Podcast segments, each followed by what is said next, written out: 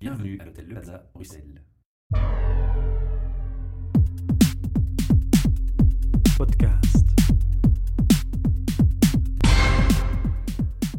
Bienvenue pour un nouvel enregistrement de nos podcasts depuis l'hôtel Le Plaza, qui comme chaque mois nous accueille. Un projet sponsorisé par Talent Square et l'hôtel Le Plaza. Alors toutes nos excuses aux auditeurs pour ces longues vacances. Euh, nous avons dû annuler la session de juin, allongeant ainsi à trois mois notre absence, et les podcasts enregistrés ce 10 septembre seront en ligne à partir du 20. Merci pour votre patience. Alors Frédéric, aujourd'hui nous aborderons le sujet les RH comme facilitateurs de la vie en entreprise. Peux-tu nous en dire plus? Alors, effectivement, la, la méditation rend euh, les relations entre les gens plus simples. C'est-à-dire qu'à partir du moment où on médite, on va se rendre compte que euh, la majorité de nos comportements professionnels sont en fait un rôle et que notre, notre subsistance, notre vie même n'est pas potentiellement affectée par ce rôle. On peut tout à fait changer de boulot, euh, être un jour dans une boîte où on a tout donné, et puis finalement se retrouver très heureux dans une autre, un autre contexte professionnel où on va donner tout autant. Et peut-être quand on était dans la première boîte, on se disait ma vie en dépend, et on se rend compte avec les expériences de la vie que les changements nous amènent à constater qu'on est allez, notre bonheur relativement indépendant de, de certains contextes que l'on pensait pourtant indispensables pour être heureux. Et donc en fait, Comment, est-ce que ça se passe Au fur et à mesure des, méditations, on devient capable de prendre des décisions.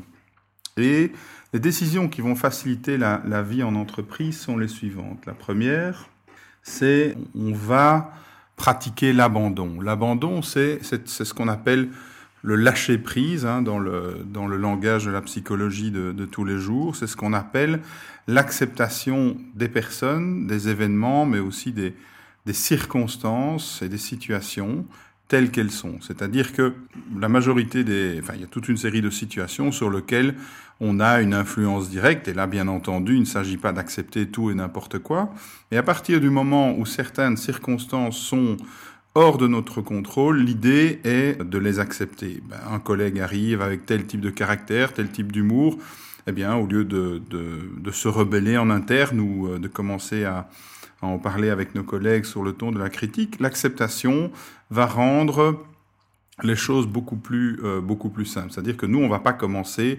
à dégager du négatif par rapport à cette personne, par rapport à une nouvelle situation sur lequel, en tout cas sur le moment même, on n'a pas de, de mainmise. Donc ça, c'est la première chose, c'est la méditation nous amène à accepter les choses telles qu'elles sont et accepter les personnes telles qu'elles sont. Ok, comme disent euh, les, orientaux, Inch'Allah. Voilà, on accepte les choses. La méditation, et c'est un mouvement qui peut paraître contradictoire, mais va nous amener aussi à faire en sorte que nous assumions la, la, responsabilité de notre situation par rapport à ces personnes, par rapport à ces événements, par rapport à tout ce qu'on considère comme des problèmes. Alors, accepter notre situation, c'est-à-dire ne pas simplement dire bon ben voilà, je ne sais rien y faire, euh, je laisse tomber. Euh, il ne s'agit pas du tout d'une de la passivité ou du défaitisme, mais c'est de dire ok, je suis responsable, mais je ne suis pas coupable. Et c'est extrêmement différent. Quand on dit qu'on est coupable, on va commencer à se morfondre, à se dire mais non, j'aurais dû faire ceci, ou j'aurais jamais le courage de faire cela, euh, cette personne, elle est meilleure que moi, je suis jaloux, et on va commencer à travailler en vase clos. Donc il s'agit pas du tout d'avoir de la culpabilité, mais de la responsabilité. C'est-à-dire qu'une fois qu'on a accepté la personne et la situation telle qu'elle est, avec tous les éléments qu'elle comporte, on a au contraire une vision beaucoup plus claire qui va non pas nous faire nous orienter ni vers le passé, ah j'aurais dû faire ci, ou ni vers le futur, tiens, euh, peut-être que cette personne me met en danger dans mon boulot, etc., etc. Mais non, au contraire, en, fon en fonction des éléments que je connais, que j'ai acceptés de cette situation maintenant, comment vais-je pouvoir maintenant, et maintenant seulement, ou dans le, délai de temps à venir, euh, ce que je maîtrise, quels sont quelles sont les actions que je vais pouvoir prendre ou au contraire les, temps d'arrêt que je vais devoir prendre pour laisser une personne se calmer, laisser une situation arriver à maturité. Et donc, on voit très bien que la méditation nous amène à accepter les choses, mais non pas dans un but de passivité, mais au contraire dans un but de réflexion et dans un but de et j'ai déjà utilisé ce terme d'action spontanément juste, c'est-à-dire que on va réagir en étant responsable. Il ne s'agit pas du tout, je, je me répète, de dire je, m'en fous. Il s'agit de dire voilà qu'est-ce que maintenant, dans les circonstances actuelles, sans me sentir coupable, je peux faire pour changer cette situation que je continue, je considère comme un problème. Et quand on fait cette démarche-là, ce qui arrive très souvent, c'est qu'on voit que au sein même de ce problème se se cachent des opportunités. Ben, par exemple, voilà, un, un collègue qu'on ne sentait pas depuis un certain temps, c'est le clash. Eh bien, dans ce clash, très souvent, ce paroxysme nous donne l'occasion de résoudre le souci. Par exemple, je suis responsable des stocks d'une entreprise, j'ai trop commandé. Eh bien, euh, moi, il m'est arrivé dans, ma vie en entreprise d'avoir commandé mille fois trop d'une promotion et de me retrouver avec plein de promotions après la saison. Promotion que j'ai pu dès lors proposer en solde à, à mes clients et euh, en satisfaire quatre fois plus que prévu. Donc, d'un problème, j'ai réussi, euh, avec mes collègues bien entendu, à faire une opportunité. C'est vraiment quand on accepte les problèmes tels qu'ils sont, en les, en les voyant sur toute leur couture, qu'on arrive en général à trouver la solution et en retirer plus de positif que de, de négatif. Par exemple, quand on est voilà, au bout d'un parcours professionnel au sein d'une société, eh bien, c'est à ce moment-là qu'on a l'énergie pour rebondir et, aller plus loin. Alors Frédéric, je rebondis sur tes explications. Une communication se fait avec deux parties ou plus. Donc il ne s'agit pas que seule la personne qui pratique la méditation prenne sur elle, accepte des choses et, rebondisse positivement. C'est mieux si toutes les parties peuvent travailler sur leur sphère de responsabilité et d'action. Si on envisage la méditation dans l'entreprise, l'élément perturbateur doit aussi faire un travail sur lui pour calmer les choses. Alors, c'est tout à fait juste. À partir du moment, et à partir du moment où la personne avec laquelle on considère qu'on a un problème se sent acceptée, et non plus jugée, et en face d'elle, la personne qui, de par la méditation, a cette distance nécessaire pour se positionner non plus comme, opposant, mais comme observateur qui va amener une solution, eh bien à ce moment-là, cette personne, naturellement, est déjà plus détendue. Il est impossible de méditer dans sa bulle. Hein. Quand vous commencez à méditer, allez, je vais dire l'énergie ou l'aura ou l'empathie que vous dégagez change automatiquement. Les gens sentent que vous êtes plus serein, que vous êtes moins centré sur vos problèmes. Et donc déjà ça, ça vous rend quelque part, j'aimerais dire attirant, hein, mais ce serait peut-être faire un peu trop de, de, publicité de la méditation. Mais effectivement, je pense, et c'est Osho, donc c'est un, un sage du, du milieu du 20, de la fin de la deuxième moitié du XXe siècle qui disait ça. Il disait vous devenez attirant à partir du moment où vous êtes accepté vous-même. Vous étant accepté vous-même avec tous vos défauts, quand vous voyez vos défauts ou ce que vous considérez comme des défauts chez quelqu'un d'autre, ça ne vous fait plus réagir et donc ou moins réagir ou réagir moins longtemps. Et donc, vous acceptez cette personne et ces personnes le sentent. Ce n'est même pas nécessaire que l'autre soit dans une philosophie de méditation?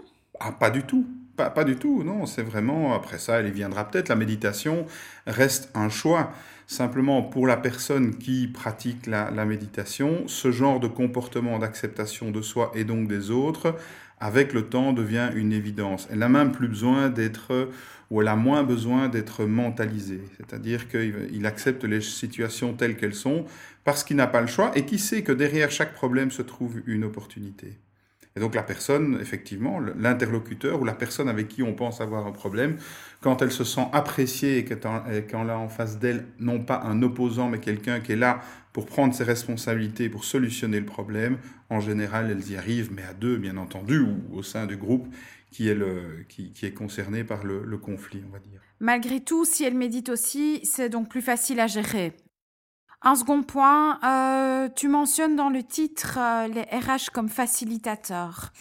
Tu entends RH au sens global ou en tant que personne RH donc effectivement, j'entends les ressources humaines dans laquelle la, une attitude, euh, enfin une culture de la méditation est ancrée en fait. Ok, donc si je comprends bien, selon toi, ce n'est pas le rôle d'un RH qui va être facilitateur au sein de problématiques de l'entreprise? Alors je pense effectivement que si tous les, les, les, directeurs RH ou les responsables RH des sociétés avaient cette approche méditative et, accès, et, et arrivaient à la faire découvrir au management des sociétés, les, le, la façon de résoudre les conflits ou les problèmes serait beaucoup plus euh, rapide, expéditive, ou même toute une série de problèmes n'arriverait pas. Allez, moi je vois bien avec la, communauté de gens qui méditent, qui sont avec moi, les problèmes, les problèmes ont tendance à ne plus apparaître. Pourquoi? Parce qu'on se connaît, on sait qu'on a en face de soi des gens avec, qui avec lesquels on a certaines choses à partager et d'autres avec lesquels les affinités sont, sont moins faciles.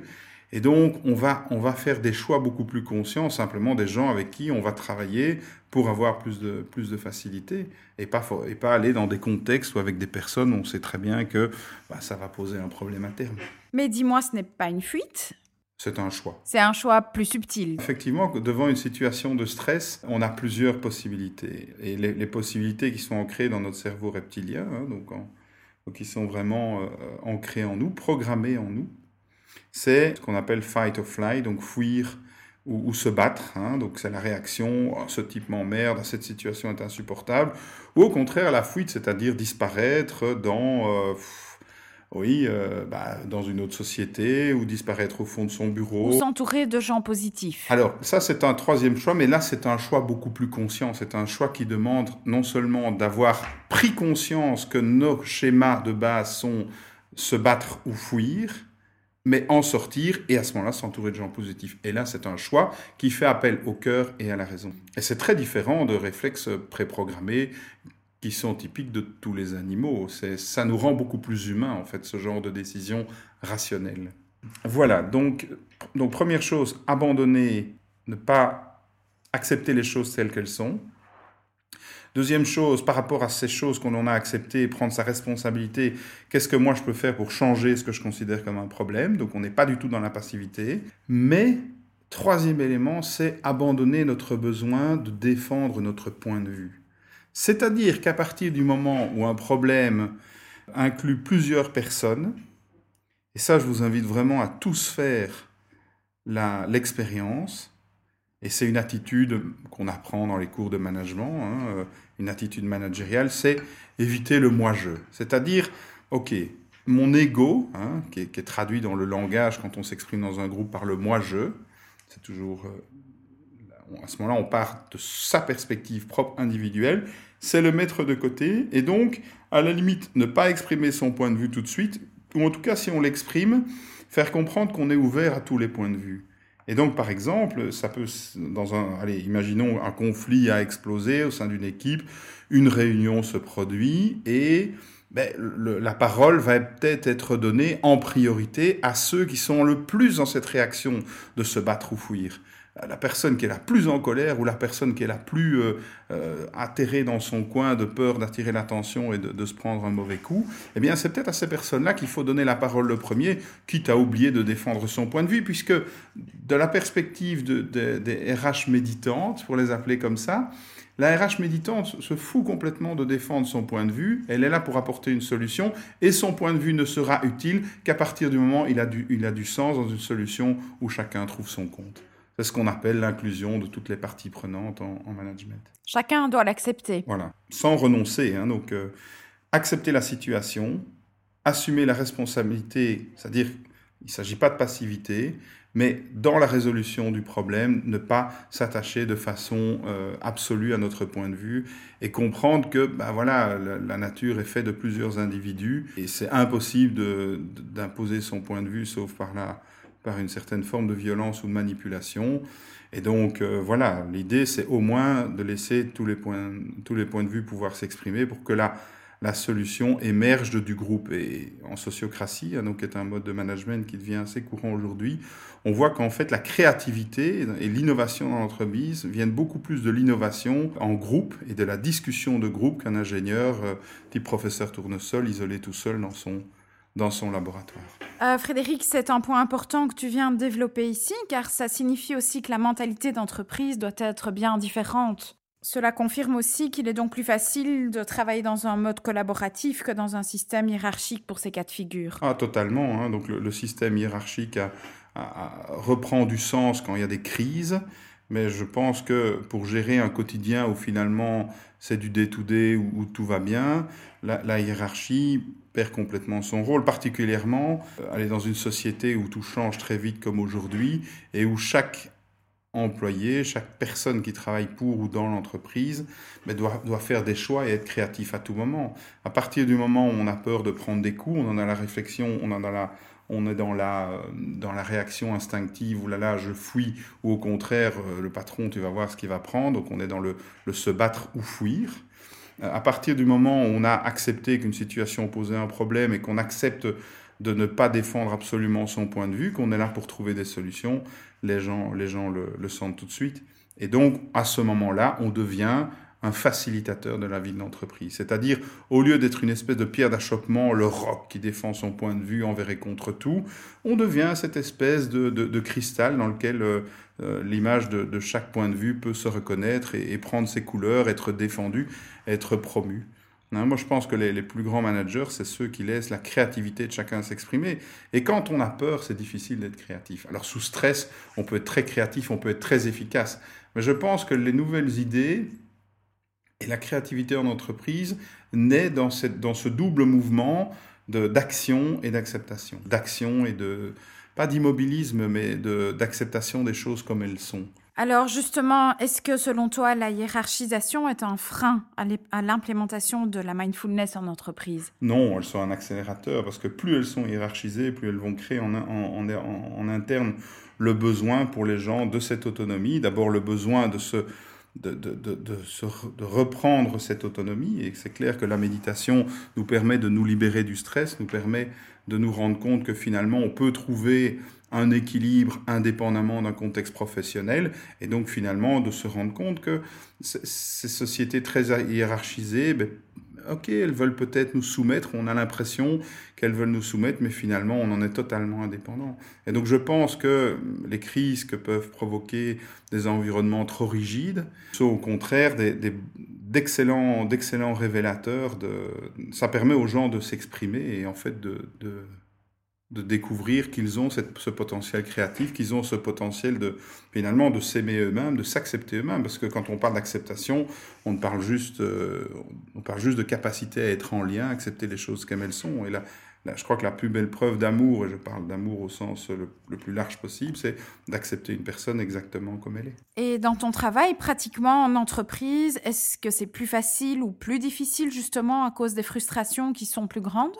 J'ai le sentiment que si tu vas dans une entreprise où les gens sont plus dans la collaboration, moins dans la hiérarchie, euh, plus souples dans leur façon de travailler, eh bien, c'est plus facile de finalement englober des concepts de la mindfulness, de la pleine conscience de soi, que face à quelqu'un qui est perturbé en permanence par du stress, des impératifs, des procédures, bref, un cadre trop fermé. Oui, tout à fait. Donc ça, c'est clair que pour des sociétés dont l'autonomie des individus est subordonnée au respect par ceux-ci de, tas de, procédures. Il y a certains secteurs dans lesquels c'est assez, nécessaire, je pense à la finance ou à certaines sociétés technologiques.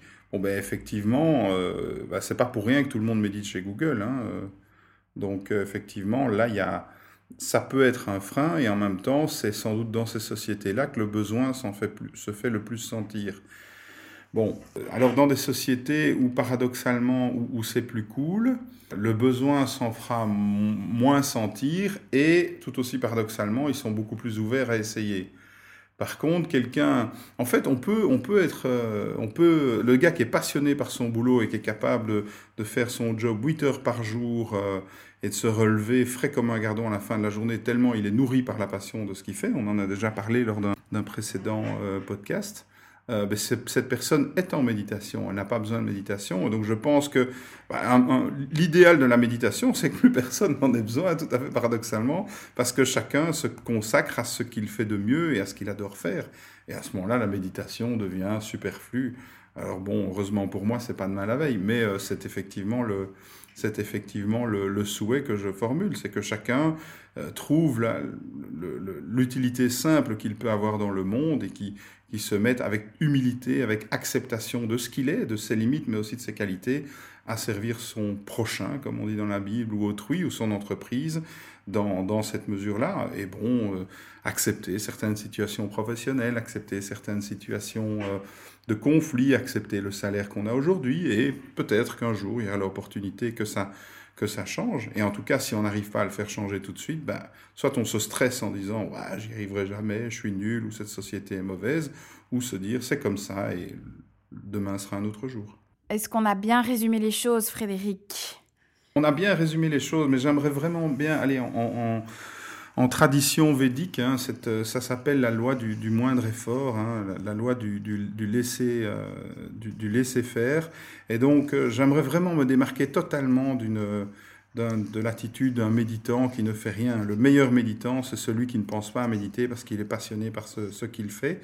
Mais donc, celui qui est passionné par ce qu'il fait ne fait pas attention à ce qui ne va pas dans son entreprise, parce que c'est toujours des choses qui ne vont pas.